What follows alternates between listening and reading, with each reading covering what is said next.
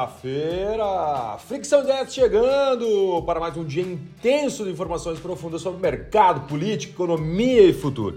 Fique ligado, pois o dia de ontem foi insano, literalmente insano, cheio de informações. E o meu resumo para você vai te ajudar a forjar o seu dia e transformar ele de uma forma diferente.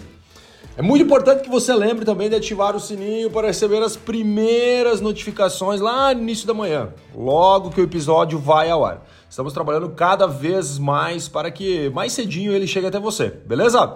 E olha só, se você também deseja compartilhar com alguém, então faça dessa forma, coloque suas redes sociais, mande para um amigo. Precisamos levar informação para mais pessoas. Esse é o nosso grande objetivo de 2023. Lembrando que o Fricção de Ideias está na sua terceira temporada. Nesse momento, nós estamos falando um pouquinho sobre quais serão os movimentos de 2023 para você organizar o seu planejamento nesse ano que tem muito, muito mesmo a agregar para nossas vidas. E vamos começando pela clássica Bolsa de Valores e Bovespa aqui no Brasil. Meus amigos, minhas amigas, a bolsa de ontem derreteu novamente. O mercado está incerto e isso causa um aumento do risco.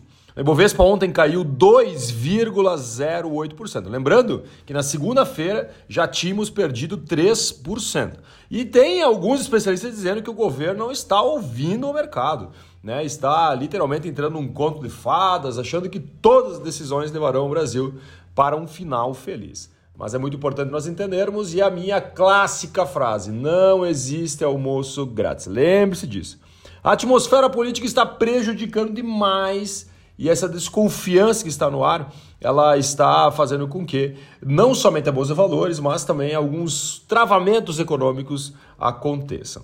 Nós temos que entender que cancelar privatizações, aumentar o número de ministérios, fazer revogação de teto de gastos, uh, adotar uma nova âncora fiscal né, que permite mais gastos públicos. Depois vamos falar ali sobre reforma da Previdência, reforma uh, política, reforma tributária, algumas coisas que estão sendo apenas ditas, elas estão afetando diretamente a nossa economia. E lembra, né? O medo, medo traz caos, caos traz travamento. Fecha bolso, não gasta dinheiro. E tudo isso faz com que a economia trave. Óbvio, óbvio que nós temos muitas oportunidades também. Aí que vem o grande segredo de nós estarmos estudando entendendo como funciona. Lembra que eu falo para vocês? Fluxo do dinheiro. Entenda o fluxo do dinheiro. Entenda quais são os passos que a galera está tomando para que a gente consiga olhar as oportunidades no meio do caos. Todo caos traz grandes oportunidades. Dólar, dólar bateu R$ 4,45 no fechamento do dia de ontem. Olha, tinha subido 1,51% na segunda-feira, lembra? Primeiro dia do governo Lula, primeiro dia útil do governo Lula, e ontem somou mais 1,72% ao seu valor. Lá fora nós tivemos Dow Jones no primeiro pregão do ano, lembrando que segunda-feira por lá era feriado. Dow Jones caiu 0,04%, SP 500 fecha em baixa de 0,41% e Nasdaq recuou 0,76%. Bitcoin hoje às 6 horas e 30 minutos da manhã estava sendo cotado a 16.849 dólares, subindo 0,01,08%, perdão. Petróleo, lembra barril tipo Brent. Falávamos ontem o petróleo a 86 reais e 20 dólares e 22 cents. Mas ontem, durante o dia, ele caiu 4% em uma sessão muito volátil, principalmente olhando para a China e também a questão da pressão econômica global. Hoje, às 6 horas e 38 minutos da manhã, ele estava caindo 1,88%, chegando a 80 dólares e 56 centos o barril. Mas segura o, coração, hein? As emoções serão grandes nos próximos capítulos. Nosso ministro da Economia, Haddad, quer discutir a reforma tributária e fiscal com o Congresso a partir de abril. Haddad falou ali a questão da galera tá voltando, de ter que fazer os, os, fechamentos políticos e tudo mais. Ele ponderou que as medidas elas podem ser sim apresentadas antes, mas a discussão no Congresso vai ficar a partir de abril. E aí muitas coisas vão acontecer, né? Segundo ele, o governo quer começar uma reforma tributária com análise dos impostos indiretos, né, que incidem sobre o consumo, né, principalmente para impactar né, a classe consumista lá no final. E depois vão tratar os impostos diretos, como, por exemplo, o imposto de renda. Só que é muito importante nós entendermos né, que quando eu falo de olhar para o tributo, se eu estou, se eu estou gastando mais, eu preciso faturar mais. Como que o governo fatura mais? Impostos. Ou ele faz a economia crescer, ou ele aumenta os impostos. E aí, quando a gente olha o cenário desse momento, né, numa reforma tributária, eu não consigo ver, né, uma, talvez de uma forma muito remota, uma possibilidade de nós pagarmos menos imposto, impostos. Talvez a gente pague mais. E aí que vem a grande pergunta: quem pagará mais? Demanda por voos da Gol sobe 15,2% em dezembro. A oferta de assentos avançou 21%. Só que a taxa de ocupação das aeronaves caiu 4 pontos percentuais, ficando em 77,9% no último trimestre de 2022. Isso comparado a 2021. Lembra que eu falei ontem sobre a ministra da Economia, que era passagens aéreas, inclusive, mais baratas? E ontem fui. Hoje pela manhã eu pesquisei um pouco mais. E cheguei, eh, inclusive, num relatório da Gol, onde eu tirei essas informações aqui da ocupação no último trimestre. E eu falei sobre o prejuízo que as companhias aéreas uh, estão tendo, barra tiveram, né? Principalmente depois da pandemia. Só para ter uma ideia, a Gol estima um prejuízo no quarto trimestre de 2022 de R$ 2,30 por ação. Isso de prejuízo. Hoje a, a, a, dívida dela está estimada em 3,6 bi de reais, em torno de 10 vezes o EBITDA. Então é muito importante nós entendermos, não existe almoço grátis, né? Vou baixar as passagens. Como? Eu vou subsidiar? Eu vou baixar o imposto do combustível, que é 50% do custo? Como que eu vou fazer isso? Por isso que eu falo muito sobre a boca tem mais peso que a caneta. Isso eu falava desde o discurso do Jair Bolsonaro, deixar claro, né? que é uma análise apartidária. Né? Eu falava assim, Jair Bolsonaro muitas vezes morre pela boca. Fala algumas coisas o mercado reage. Os investidores não vêm para cá. A galera não quer fazer acordo comercial. Então é muito importante nós entendermos que sim, na seara política, a boca tem mais peso que a caneta, porque a boca é o desejo da pessoa. E ele está olhando para o futuro. Se o meu desejo é tributar a sua empresa, o que, vai acontecer? Opa, espera aí, velho. Eu vou aqui travar, não vou mais investir, não faz sentido. Ou seja, antes de acontecer, você falou, e isso tem um peso muito grande.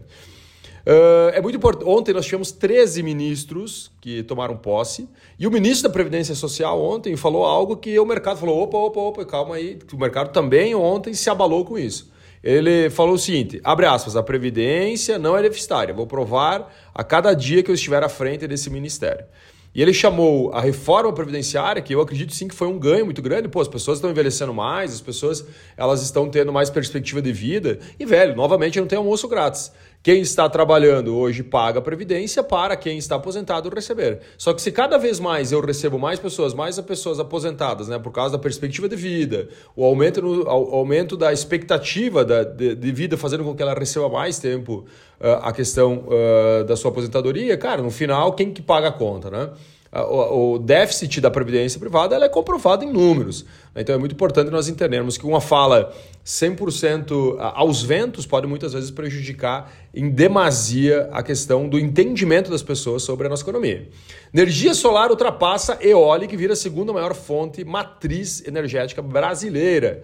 É, lembrando que ela fica somente atrás da fonte hídrica, que hoje é muito forte aqui no Brasil, Hoje, 51,3% da nossa energia vem da fonte hídrica e ela ultrapassou, então, a eólica e agora corresponde a 11,2% da matriz de energia do Brasil e crescendo em números colossais. Só para ter uma ideia, o ano passado nós tivemos um crescimento, uma expansão de 60% na geração de energia através uh, da energia solar. Defasagem da gasolina chega a 11% e diesel a 4%. Lembrando que eu, lembra o, o preço, uh, política de preço da Petrobras? Então a Petrobras nesse momento está vendendo a gasolina com déficit comparado com o mercado internacional de 11% e o diesel de 4%. Isso seria mais ou menos como aumentar 36 centavos o litro da gasolina e aumentar 21 centavos o litro do diesel. Isso lá para a refinaria, tá? Então ontem o presidente da companhia pediu para sair e a pergunta que a gente faz o que vai acontecer nos próximos passos. É muito importante nós acompanharmos, porque a gente sabe que as energias, por exemplo, o combustível, ele é muito uh, uh, hoje responsável pela inflação. E a inflação é responsável pelos juros. E a inflação faz com que as pessoas cheguem no mercado e aqueles 100 reais não, vá, não tenha mais valor dos 100 reais, por exemplo. Né? Mais palavras ao vento. Ontem o ministro da Economia também falou sobre a taxa real de juros do Brasil. Ele fala que está fora do propósito, que não faz sentido o Brasil ter uma taxa de juros tão alta, comparado com outros países que a inflação é mais alta que o Brasil. Mas lembrando né, que não dá para nós compararmos a nossa economia com a Alemanha e Estados Unidos, sabendo que são países desenvolvidos, onde tem uma liquidez muito maior de uma moeda, por exemplo, com a nossa economia, que é um país subdesenvolvido, onde nós não temos ainda uma garantia que as nossas, uh, nossos movimentos uh, acontecerão como, por exemplo, acontece lá fora. Mas, de qualquer forma, né, mais palavras ao vento faz com que o mercado, meu Deus, e agora? O que, que vai acontecer? Inclusive, uma das falas de Haddad foi a seguinte, abre aspas, não é um ataque especulativo, é, a ficha caiu, cabe a nós esclarecer uma situação transpa com transparência. Qual é a ideia dele? Que o juro hoje está muito alto comparado né, com uh, a questão da inflação que nós temos no Brasil. E ele comparou a países como Estados Unidos e Alemanha. Indústria da China amplia contração por Covid, isso mesmo. Nós temos aquele índice de gerente de compra, sabe? Que o cara fala assim, ó, oh, seguinte, ó, não vou comprar menos, eu estou produzindo menos, a minha, a, a minha planta fabril aqui está com ociosidade. Então esse índice novamente recua, é o quinto mês seguido que recua, ele está abaixo da linha de neutralidade, que eles chamam de 50 pontos, então vai de 0 a 100 pontos, 50 pontos abaixo eh, desse índice é retração, né? E acima é, é avanço né, econômico, ok? Então, nesse caso aqui, a China está com retração novamente. Lembrando, né, China, um país super produtivo, um país que cresceu uh, números colossais nos últimos 40 anos, sofreu em 2022, muito por conta da Covid, pelas suas políticas que não deram certo, né, não estão dando certo ainda, né? E então, e ela é nosso um grande cliente, né, o maior cliente hoje do Brasil. Então, vamos lá, vem China, Estados Unidos e Argentina, nossos maiores clientes né, que mais compram os produtos. Então, quando esses caras sofrem, nós temos uma tendência a sofrer também. Fúria russa cresce depois daquele ataque lá que nós falamos ontem. Lembra que eu não trouxe o número de soldados? A Rússia, tá? A Rússia, o Ministério da Defesa da Rússia disse que morreu 63 soldados naquele ata ataque às vésperas do Ano Novo, que explodiu, né? É um, aquele quartel tempo temporário que ficava do lado do estoque de munições, né? Uma baita estratégia. Tanto que eles querem uh, a punição do comandante, né? Que, uh, da, da tropa, por ter deixado os soldados ali. Putin não está tendo dias fáceis, tenho certeza absoluta. São grandes decisões que ele está tendo que impactam diretamente a questão uh, do povo russo, né? no sentido de autoestima, uh, de incerteza, questão do travamento econômico. Imagina tu passar na frente de uma loja do McDonald's e não ter mais a marca do Mac. Né? Várias empresas saíram da Rússia, então a Rússia começa a fechar cada vez mais. E isso faz com que, velho, a gente sabe que hoje não tem mais como você fechar um país ali no seu território e fazer um muro ao redor. Né? E os casos que assim acontece como a Coreia do Norte, por exemplo, a gente sabe que a população não vive eh, tão bem. Meta barra Facebook, né? Revela suas primeiras apostas para 2023. Metaverso, o metaverso, o Meta, né? O antigo Facebook está comprando empresas menores. Comprou uma empresa aí de óculos, Luxel ou Luxel, acho que é uma coisa assim que se fala. Fabricante holandesa de óculos inteligentes. Os caras, pelo que eu, eu pesquisei, eles imprimem lentes, né? Com alta tecnologia. Apple perde valor do mercado e extinguiu as empresas com acima de 2 trilhões de dólares de valor de mercado. A Apple ontem perdeu 4% do valor das suas ações e nesse momento ela vale 1,9 trilhões de dólares. Só para ter uma ideia, o PIB do Brasil de 2021 é menor do que quanto vale a Apple hoje. O PIB do Brasil em 2021 foi de 1,6 tri de dólares e a Apple vale 1,9 tri de dólares. Para a gente finalizar, dois tópicos. SpaceX levanta 100, 750 milhões com investidores. Está avaliada em 130 bilhões de eh, dólares, isso mesmo. Mais uma empresa do Elon Musk, né? O bicho é, é fabricante de empresas bilionárias. E agora parece que é uma próxima rodada de investimento que está sendo já prevista, vai subir o valuation dessa empresa para 150 bilhões. E a controladora do TikTok corta centenas de empregos na China, isso no final de 2022 e a notícia veio à tona ontem. Meus queridos e minhas queridas, um grande abraço e até amanhã com mais um Fricção de Ideias, nossa análise mercado diária, aquela pitadinha de conhecimento para transformar seu dia. Valeu, valeu!